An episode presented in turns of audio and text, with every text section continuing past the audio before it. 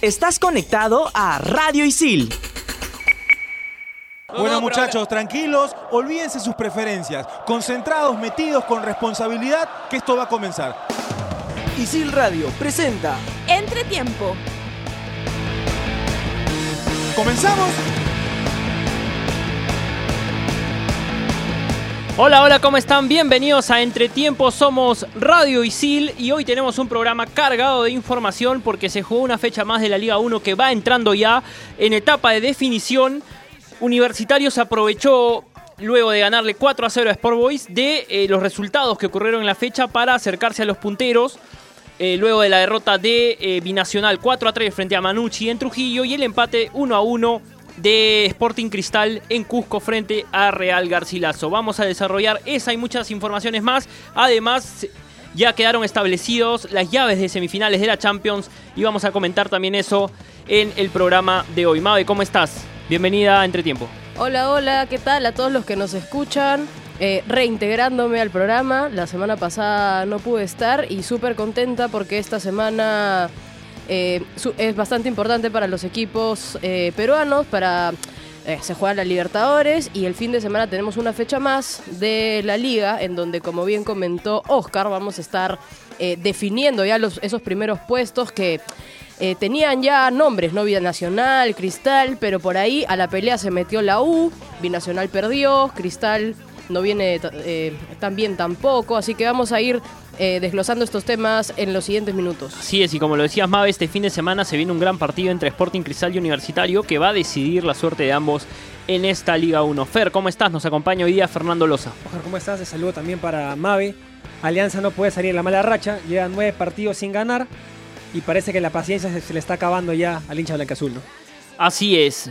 Vamos a comenzar con La Voz del Hincha, este espacio de Rodrigo Serna que va y le pregunta a la gente sobre temas específicos. La pregunta esta semana es si la gente cree que Universitario le va a alcanzar para meterse en la pelea por la Liga 1. ¿Qué respondieron? Aquí lo tienen.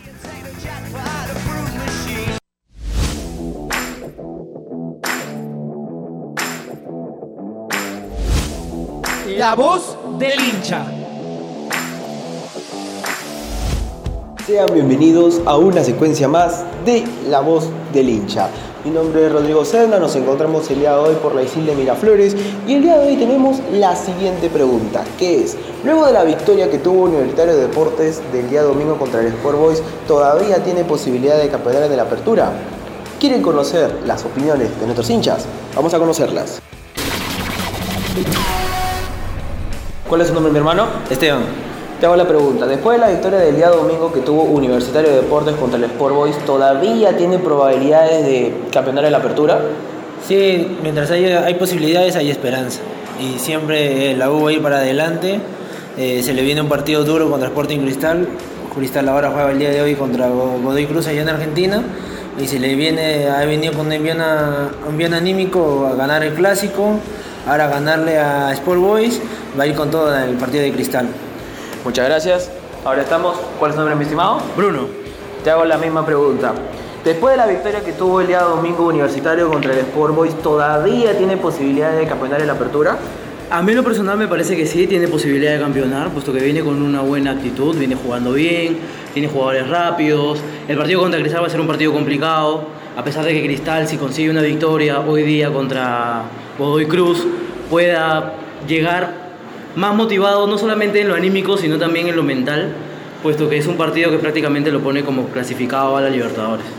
Muchas gracias, mi hermano. Para cerrar, ¿cuál es su nombre, mi hermano? Cristian.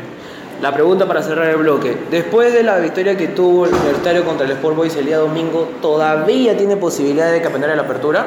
Claro, porque, bueno, ha venido, tiene una buena racha, ¿no? Ahorita universitario y es más, le falta un partido y está tercero, si no me equivoco, en la tabla. Y bueno, eh, se acerca un partido duro contra Cristal y puesto que jugará sus titulares, ¿no? Germán Denis y Quintero. Muchas gracias. Un excelente argumento. Yo creo que todo se va a definir el día, el día sábado que juega contra Sporting Cristal. Es un partido recontra definido, pero vamos a ver qué es lo que pasa porque el partido del sábado va a ser un partido a matar entre los celestes contra los cremas. Yo le paso la pregunta a la mesa y seguimos con mucho más aquí en Entretiempo. Perfecto, escuchábamos la voz del hincha, la secuencia de Rodrigo Serna en el programa, agradeciéndole como siempre, como cada semana a Rodrigo eh, por su trabajo. Le traslado la pregunta a la mesa. Luego del triunfo ante Boys, Universitario ha quedado a 7 puntos del, líder del campeonato, que es Binacional, con un partido menos. ¿Creen ustedes que Universitario le va a alcanzar para pelear hasta las últimas fechas el, el título de la apertura? Mabe. A ver, eh, ya habíamos conversado en alguna oportunidad, me parece que hace dos semanas, lo mismo, ¿no? Si Universitario le alcanzaba el tiempo y los puntos para poder acercarse a los punteros, y yo vuelvo a reiterar mi posición. Universitario con un partido menos, que es ante Sport Huancayo, que se va a jugar el primero de mayo. Sport Huancayo es el penúltimo de la tabla de posiciones, quiere decir que no, no viene bien, y Universitario va a jugar del local se pone a 20 puntos. O, se pone en la tabla con 20 puntos. Si gana este fin de semana con Sporting Cristal, lo empata en, en puntos. Se pone a 23 a un punto de binacional. Ahora, ¿qué cosa ha jugado a favor de, de la U? Es que este fin de semana, como bien comentabas, Oscar, binacional perdió.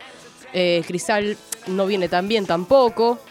Entonces yo creo que, y como bien también comentaba Rodrigo, o me parece que uno de los chicos que contestó de Isil Miraflores, vuelve Denis, vuelve Quintero, está, están eh, encaminados. Me parece que, que va a pelear hasta el final. Salvo la ausencia de Carvalho, Universitario va a contar ahora sí con la totalidad de su plantel para el partido del fin de semana frente a Sporting Cristal. Fer, eh, ¿crees tú que a la U le va a alcanzar para pelear hasta el final? Hasta el final, sí, yo concuerdo con, con más de muchas cosas. Se hablaba antes en los programas de entretiempo que el que ganara el clásico se podía encaminar a lo que era la apertura, lo ganó la U. Y lo que es ganar un clásico, Sí, ¿no? En lo anímico es- significa mucho. Y bueno, la U en, en- en una sola semana metió seis puntos. Ah, y una ventaja que tiene la U, algo que le juega a favor, es que eh, quedan ocho fechas, contando que la U tiene un partido menos, de las cuales seis va a jugar en Lima. Seis partidos la U juega en Lima, cuatro cinco partidos consecutivos la U va a tener en Lima. Y tomando en cuenta de que Binacional tiene que enfrentar a Cristal, a Alianza, a- acá en Lima, y tiene que enfrentar a, a Melgar, que es un equipo complicado que tal vez le pueda hacer la pelea en, en Juliaca. Ah, yo creo que la U sí, tiene grandes posibilidades de, de pelear, aunque sea hasta el último, por, por campeonato de la apertura. Sí, lo, lo dices bien, Fer, porque la U va a ir en la penúltima fecha a Ayacucho y en la última a Cusco. Después todo es en Lima. Todo, todo- Entonces, por ese todo lado, es- todo es en Lima. eh, Universitario tiene de alguna manera un mejor fixture de cara al final, pero va a depender mucho lo que pase el fin de semana frente a Sporting Cristal. El, fin de semana que pasó, la fecha que pasó, Universitario venció 4 a 0 a Sport Boys. Un partido que empezó algo complicado por la presión de Boys, eh, muy, muy alta. eh, complicó la labor de los, de los hombres dirigidos por Nicolás Córdoba. El primer tiempo en realidad no fue bueno de la U. Incluso terminó ganándolo 1-0, pero no, no terminó de convencer. Luego ya con el segundo gol, con el penal que le, que le cometen a Hover y que lo termina anotando Gerson Vázquez, la U empieza a dominar el partido y Boys termina de derrumbarse por errores propios, creo, ¿no? Como ha venido pasando durante todo el campeonato, ¿no? Un Sport Boys que en el primer tiempo mostró lo que viene mostrando, ¿no? Me parece que, que mostró mucho más, pero Boys lo viene haciendo bien.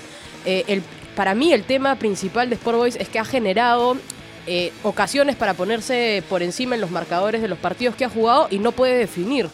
Tiene un delantero que no tiene gol, tiene un solo gol en todo el campeonato y así es complicado, ¿no? Me parece que, que Boys hace una buena presión alta, tiene buenos jugadores, hay un palo también me parece en el partido que se jugó con, con la U de, Sí, de eh, Jesús Chávez. de, de- sí, de, de Chucho Chávez.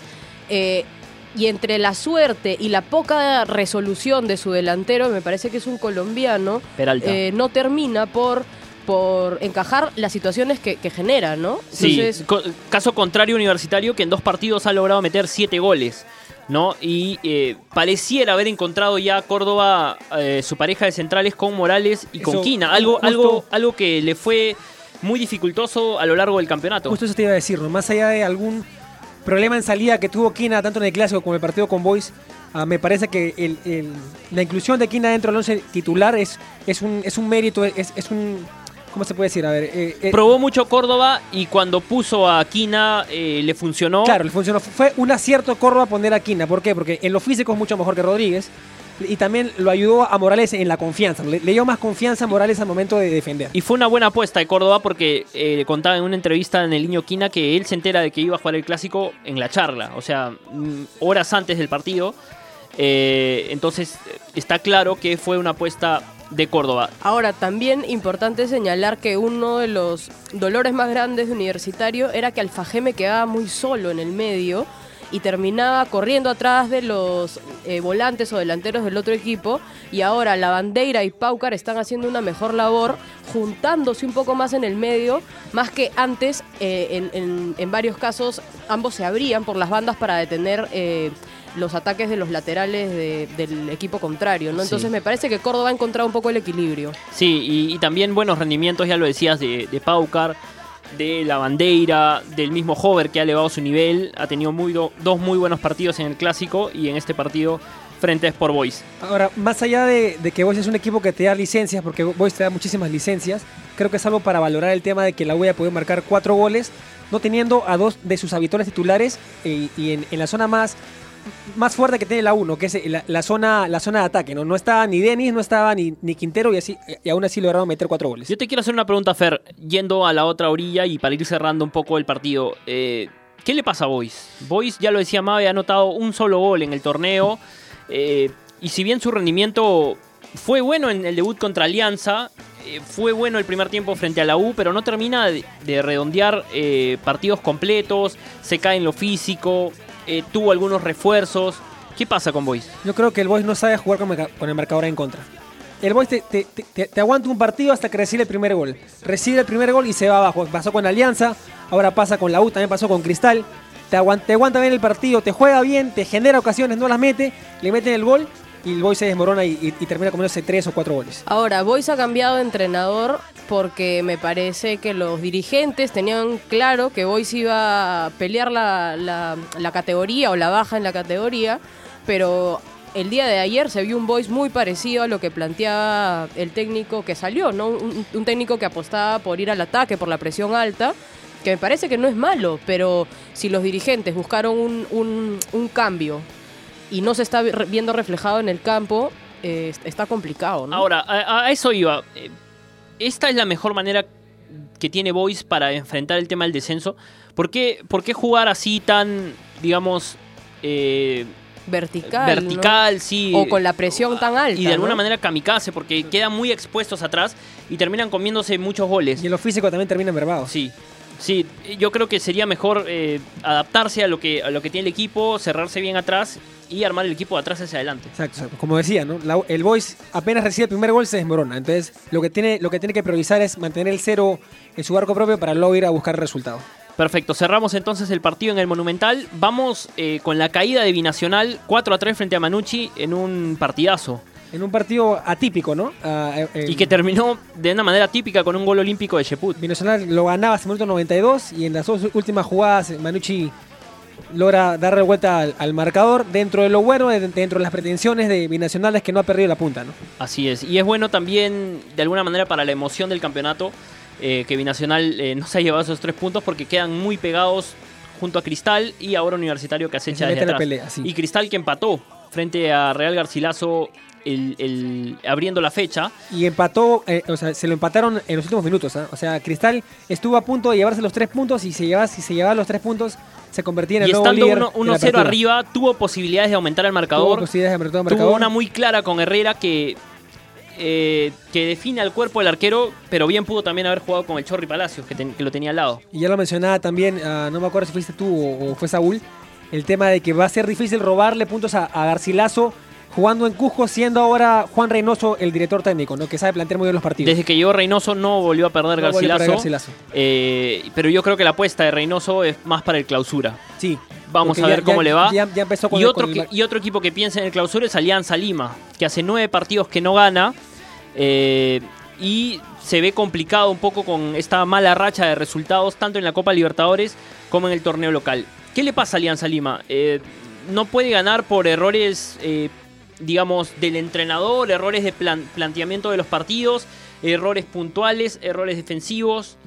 Yo creo que es un tema más de confianza, ¿no? Cuando un equipo empieza a perder ¿no? o, o- o- o deja de ganar, el equipo cae en ansiedad, cae en nerviosismo y se ve evidenciado lo que está pasando con Alianza, ¿no? Ahora también, eh, y algo que sí, sí me, me gustaría comentar es que desde que Alianza viene perdiendo, y en realidad desde que llegó Russo, Russo lo único que hace en cada conferencia de prensa es quejarse. Se queja de las canchas, se queja de que Del ah, clima. del clima, Del de la hora, del, del partido, del plantel. Y es, esa, ese cuarto punto, que se queje del plantel, es bastante duro para sus jugadores.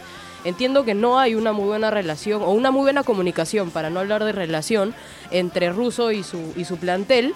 Eh, él llegó acá teniendo unas expectativas que no se han cumplido, pero también entiendo que si te proponen un trabajo, tú tienes que in- indagar, ¿no? El, eh, venimos jugando en el campeonato peruano en Arequipa, en Cusco, eh, en Sullana, que ahora ya no se juega a las una de la tarde, y eso se sabe. O sea, así es el campeonato Alianza peruano. Lima fue campeón en el 97, luego de 18 años en Talara, Sí, donde hace mucho más calor eh, que en Olmos, donde Sí, Y jugaron él, el fin y de él semana tenía que pasado. tener claro a dónde estaba llegando, ¿no? To- totalmente. A, a qué, a qué campeonato estaba llegando. Entonces, ahí, ahí mi punto es que siento que si el- la cabeza del equipo, en vez de hacer una autocrítica de repente, o, o- o se queja un poco de los jugadores y de las fallas puntuales que él llama, de que él no puede entrar a jugar por los jugadores, y eso de acuerdo, pero sí puedes trabajar en un, en un, a, un, nivel defensivo de repente, en ordenar más tus líneas, o trabajar con cada jugador, que es lo que le falta trabajar. Si solamente te quejas, de repente creo que no, no es el camino, ¿no? Ahora, eh, los hinchas de Alianza le tienen bastante paciencia a Russo, ¿no? Eh, tienen, le tienen bastante fe, dicen que los resultados van a llegar, van a llegar. Me gustaría saber eh, si es que fuera un técnico peruano, si es que de repente un técnico sin, eh, sin mucho cartel, si es que se le tendría la misma paciencia que la que se le tiene a Russo. Difícil, ¿no? Pasó con Mosquera en el año 2016, que cuando no, no se dan los resultados, le hinchaba, lo, lo- le pedía su cabeza. No, más que todo lo de Russo es por la trayectoria que tiene como entrenador, ¿no? Campeón en Vélez, campeón de Copa Libertadores con Boca. Y hablando generó de- mucha expectativa. Y hablando de la Libertadores, a Alianza se le viene un partido bravísimo con Internacional de Porto Alegre. Eh, Donde va a jugar Pablo Guerrero y va a ser la mayor atracción, que Así vuelva a jugar y frente a Alianza Lima. sí, volviendo, y volviendo a Alianza, Alianza se puede quedar con un punto en la Copa Libertadores. Lo trajeron a Russo para que haga una buena campaña. Él mencionó cuando llegó que él, él no iba a pasar de fase, que él se quería quedar con el tercer puesto que da Copa Sudamericana, pero yo creo que está lejos incluso de, de hacer ese, ese o de, de llegar a ese objetivo, ¿no? Sí, y hablando un poco eh, sobre lo que va a ser la vuelta de Pablo Guerrero, va a volver a jugar en el Estadio Nacional luego del gol a Colombia. Ese fue, fue su- su, su último, partido. en el Estadio Nacional. Bueno, vamos a ir con el baúl del Chino Doy, que hoy nos trae eh, una noticia de- eh, triste, porque se conoció esta semana el fallecimiento del exjugador de la selección peruana, JJ Muñante, y acá, a modo de homenaje, tenemos una semblanza sobre él.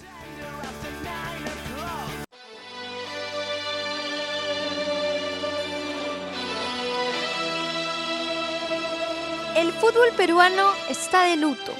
Juan José Muñante falleció esta semana a los 70 años de edad en Florida, Estados Unidos, después de una prolongada batalla contra el cáncer. El exjugador de la selección peruana nació en Pisco el 12 de junio de 1948 y era conocido como el Jet por su extraordinaria velocidad. Se inició como futbolista en Sport Boys en el año 1966.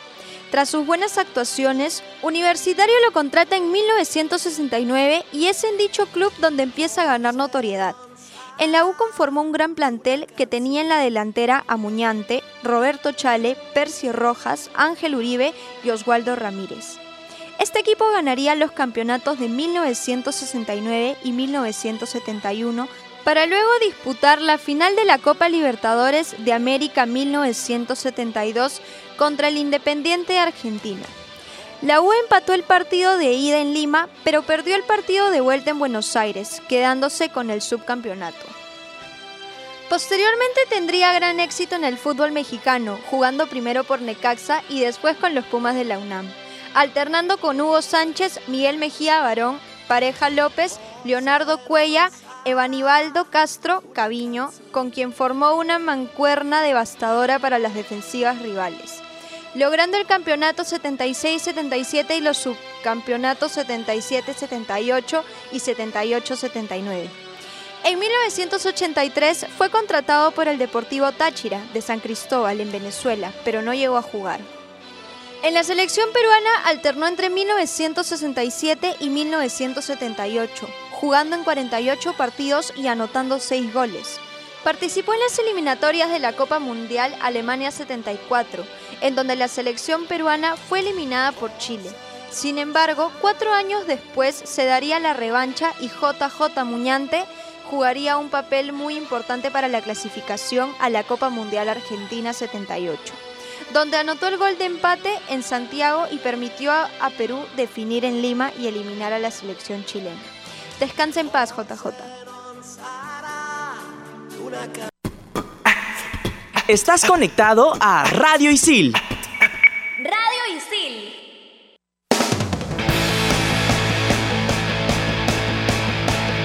Volvemos en entretiempo y toca hablar de la Champions, porque la semana pasada se jugaron los cuartos de final y quedaron definidos los clasificados ya, los cuatro últimos eh, equipos que quedan en esta competición y que van a disputar las semifinales. El Ajax de Ámsterdam se metió sorpresivamente a, esta instancia y va a enfrentar a Tottenham y el Barcelona, quizás en el partido más atractivo eh, entre ambas llaves, va a enfrentar al Liverpool. ¿Tienen algún favorito? Cuéntenme un poco eh, cuáles son sus expectativas, porque se viene ya las semifinales de la Champions. Para mí son altas, ¿no? Me parece que el Ajax, desde lo anímico, ha eliminado al Real Madrid, habitual campeón de las últimas tres ediciones, ha eliminado a la Juventus que tenía Cristiano Ronaldo, que es el señor, el señor Champions, creo. Mr. Champions. Mr. Champions, señor. Y ahora le toca enfrentar a, a un Tottenham que también viene, eh, bien, viene en lo anímico después de haber eliminado al City, pero me parece a mí en lo personal que de la llave de- del Barça al Liverpool ahí pu- puede salir el campeón. Me parece que yo me inclino más por, por esa llave, en lo atractivo, en lo, en lo futbolístico también me inclino más por ver esa llave, pero también ah, eh, cuando ya quedan cuatro y este, este tipo de, de equipos en, en las semifinales de la Champions creo que cualquier cosa puede pasar, ¿no? Así que vamos a ver qué, qué- qué pasa en esta edición. Así es, como dice Fer, eh, yo también me voy eh, por la, porque el campeón sale de la llave entre el Barça y el Liverpool. Eh, si bien el Ajax ha, ha hecho historia eliminando al Madrid, a la Juventus, y además no, no, no por suerte, o sea, ha eliminado a dos equipos jugando bien. Jugando ha, gan- bien. ha ganado eh, de visita, ha ganado con, con goles eh, que de repente no son de pelota parada, sino son de jugada. O sea, me parece que está jugando muy bien el Ajax. Eh, y en el caso del Tottenham, eh, en, un, en una- un partido súper emocionante que se define por el VAR finalmente. Pero bien definido por el bien VAR. bien definido por el VAR. Y se repitió ese partido que se jugó, me parece que miércoles, se repitió el sábado, en donde el Manchester City sí se llevó la victoria, ¿no? Por 1 a 0. Entonces, me parece que la llave del Barcelona-Liverpool está, está bastante fuerte, van a ser unos partidazos. Y recordar que en la Premier League el Liverpool está eh, por encima del Tottenham, ¿no? Entonces, eh, me parece que sí hay, hay una diferencia futbolística entre, entre ambos equipos ingleses. El Liverpool me parece que, que está un pasito por encima. El gran mérito del Tottenham ha sido saber suplir la ausencia de Harry Kane, que no, que no es menor. Que no es menor. Eh, muchos daban ya por muerto al equipo cuando eh, se supo que Harry Kane tenía una lesión de algunas semanas. Y tiene mucho que ver con la gran aparición en este momento de, de Son.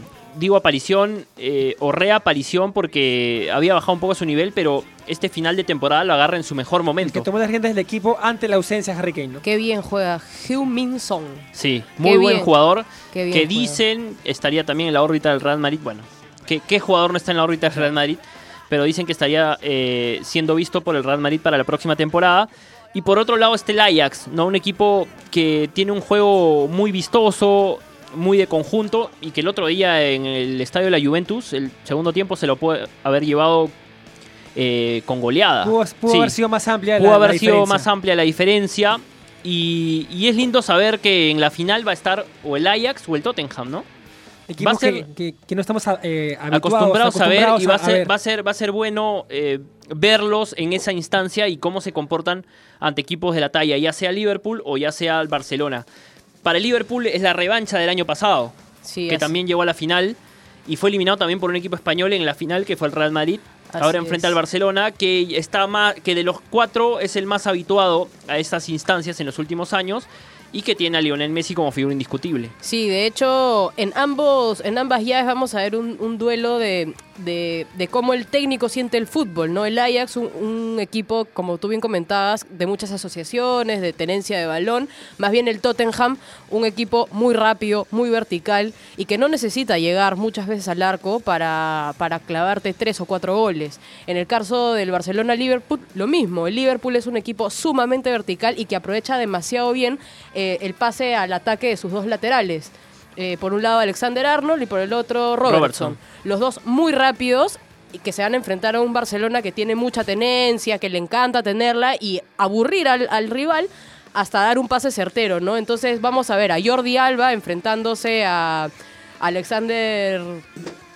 Pero, ¿Cómo se llama el...? Alexander Arnold. Alexander Arnold, perdón.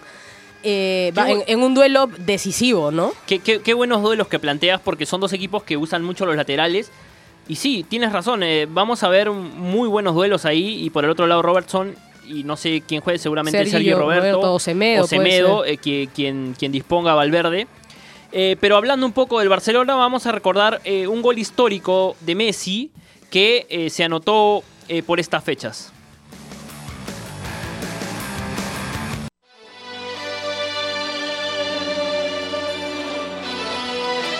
Un 18 de abril del 2007, Lionel Messi anotaba uno de los mejores goles de la Liga Española, el mejor gol de la historia del Barcelona y uno de los mejores goles de todos los tiempos. Messi dejó atrás a Javi Paredes, los centrales Alexis y Bellinger. Regateó a Cortés y dejó en el suelo a Luis García para el grito de todos los hinchas culé. El gol de Messi es también recordado por lo parecido con el gol de Diego Maradona en los cuartos de final del Mundial México 86. El argentino lleva 593 goles en su carrera, 50 de ellos fueron anotados en la Copa del Rey en apenas 72 partidos.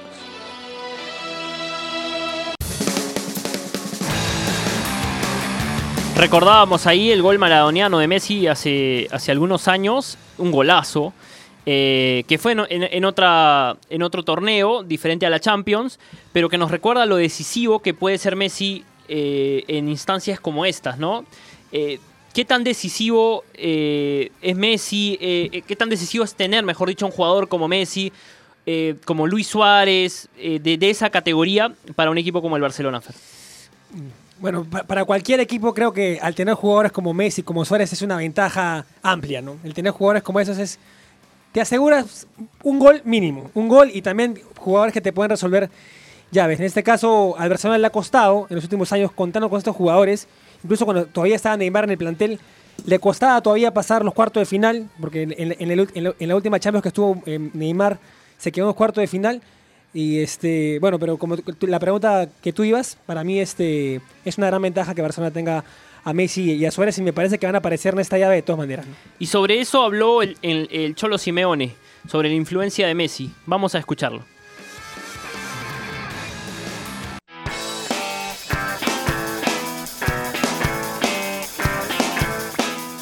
Ha ganado, desgraciadamente, y eso lo ha privado de, de que, de, que, de que algunos en la crítica constante hacia él lo vean de diferente manera. Eh, pero yo creo que es un jugador extraordinario que ha demostrado cuántos balones de oro ha ganado, cuántos goles ha hecho, cuánto ha- cómo ha hecho a todo el Barcelona jugar de una. eh, terminar de, de cerrar una, una forma de juego que sin él no sería lo mismo, de ninguna manera. Y, y creo que la crítica que hay hacia él, en Argentina sobre todo, eh, no es justa, para nada, no es justa, porque todos comparan. ¿Por qué en Barcelona sí? ¿Por qué en Argentina no? Porque en Barcelona hay jugadores que en Argentina no hay. Es simple.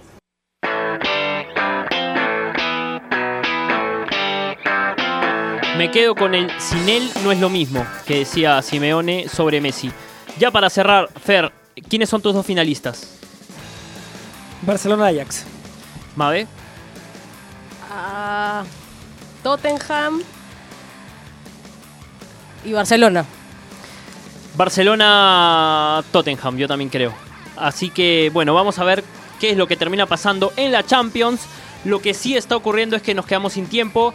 Hasta aquí llegamos. Recuerden que nos pueden escuchar en Spotify, en el Spotify de eh, Radio Isil. Somos Entretiempo, gracias.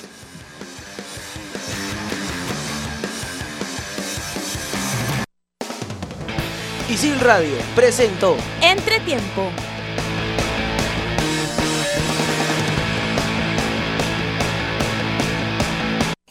Radio Isil. Estás conectado a Radio Isil.